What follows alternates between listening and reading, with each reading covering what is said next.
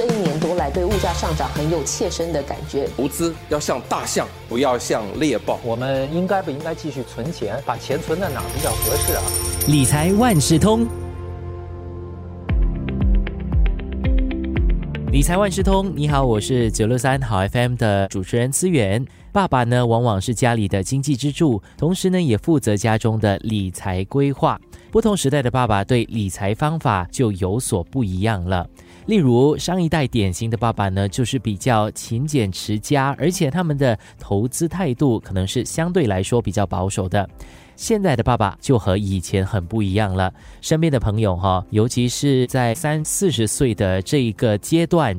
爸爸除了努力的赚钱之外，也很重视如何让钱生钱，所以他们对于投资是比较敏感的，投资的策略也更多元。尽管理财观念有别，爸爸们的理财决定都蕴含着满满对家庭还有子女的牵挂。这一期的早报播客《理财万事通》就邀请联合早报财经新闻的高级记者陈子云和大家分享现代爸爸的投资方式还有策略。子云你好，思源你好。我们聊到爸爸的投资策略，你有采访过不同的人当中，有一些已经是爸爸了，那他们家庭理财方面呢，会有怎样的策略啊？对，配合上个星期的父亲节，我就访问了三个理财爸爸，他们是对理财非常有经验的。其中一人就分享他的第一个策略，就是要确保他和妻子根据比例来进行花费还有储蓄。例如呢，他就会把四成的收入用在每月的家庭开销上。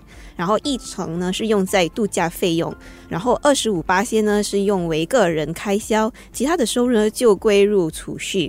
为什么要这样做呢？是因为他们要为那些紧急的情况做好准备，而且在他们四五十岁阶段，他还告诉我呢，为退休做好规划对他而言是非常重要的。还有子女的未来大学教育呢，这些都需要一笔钱，所以他就会定期的储蓄，为这些需要做好准备。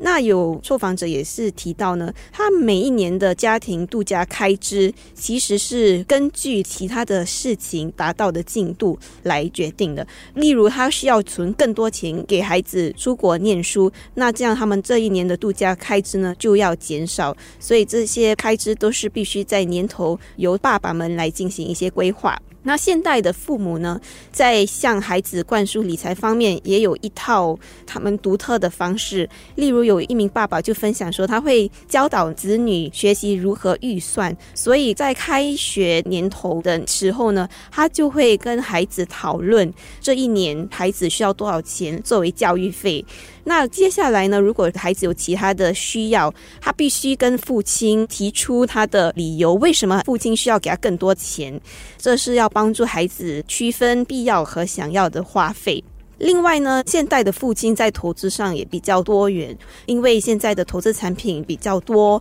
也有不同的资产类别，例如股票啊、房地产之类的。所以这些父亲呢，他们一般上会根据不同的资产类别进行投资，这样就可以降低风险，还有投资市场的波动。有分析师提醒，父亲们在为家中的资金进行投资时，最好是采取长期的策略，因为孩子还小的时候，他们可能未来需要进行更长远的规划，例如教育呀。那市场呢有好有坏，当市场出现剧烈波动时，有些人就会因为害怕而在恐慌下抛售投资。那理财专家就提醒，这可能会导致亏损。所以在这种情况下，如果你是采取长期的投资，策略投资者应该给市场一些时间复苏，以免在恐慌下做出一些错误的判断。嗯，刚刚紫云说的听起来都是很有经验的父母哈，每个月的月入有百分之几是固定要来做投资的，但是对于新手爸妈而言。子韵又有什么样的理财策略的建议要给他们呢？对了，刚才提到的这些父母，他们已经工作有一定的基础，所以收入比较稳定。那如果你是新手爸妈，可能你刚刚踏入社会几年，孩子还小，那你的需要就跟这些父亲有一些不一样。可能他们目前的需要是是要应付房贷，因为孩子还小，可能刚刚购买了新的房子。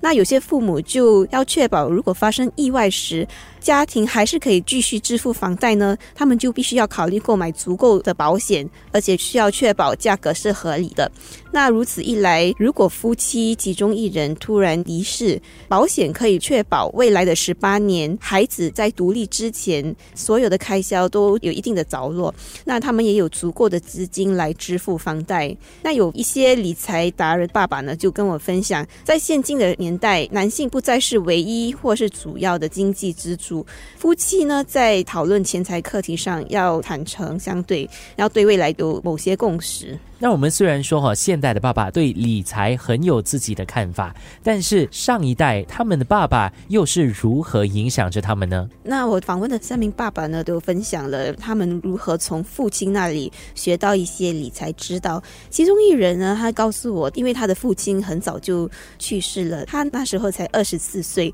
父亲突然去世，让他了解到未雨绸缪的重要性，所以对他而言，保险是非常重要的，因为他希望可以为最糟糕的情况做好规划，当然他也是希望可以享受当下和孩子有一些亲子时间，这都需要一些花费，所以他需要做好规划，确保呢在应付开支的同时，也为未来预留一些储蓄，对未来有保障。那也有受访者分享到，他的父亲在他念中学的时候就买了一份终身寿险保单给他。他就提到说，上一代的父亲可能较缺乏理财观念，但他认为这份保单呢，可以至少帮他提早迈出一步。这位爸爸呢，就说他的父亲的决定影响他很深，因为他从爸爸的身上了解到未雨绸缪，然后要提早为子女做好准备的重要。他有提到他的爸爸是属于那一类埋头苦干啊，为了照顾家庭的眼前需要而就花费啊，但是他们可能忽略了退休规划，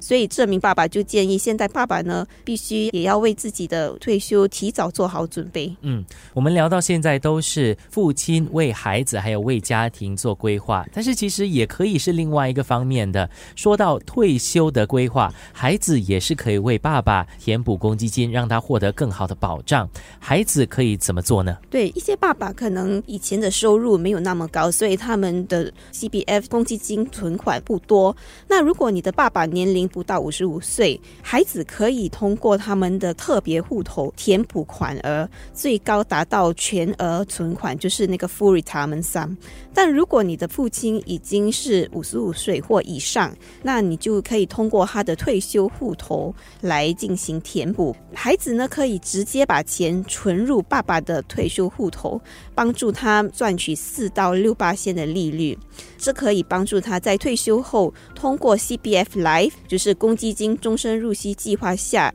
得到更多的入息。孩子在帮父亲填补退休户头时，政府也会通过退休户头配对填补计划，帮助父亲来填补他的退休户头。这个用意是希望鼓励孩子可以尽一份孝心，帮可能上一代的父亲他们的收入没有那么高，可以帮助他达到公积金的全额存款。可是要注意的是，政府可以补贴的津贴是有顶限的，每年是六百元。嗯。今天呢，因为父亲节刚刚过，所以我跟紫云聊的是现代爸爸的投资策略。说到理财，说到规划是很重要的，但是还是要提醒大家，避免做出冲动的投资决定，这样子才不会有庞大的亏损。一些常见的错误呢，就是投资的时候不够多元。所以呢，思远要提醒大家，不要把所有的鸡蛋放在同一个篮子当中。今天的理财万事通，谢谢联合早报财经新闻的高级记者陈子云和我们分享了现代爸爸的投资策略。理财万事通与你分享既专业又易懂的财经知识。播客由新报业媒体联合早报制作，我是九六三好 FM 主持人思源。完整版 Podcast 可在早报 .sg Audio 以及各大播客平台收听。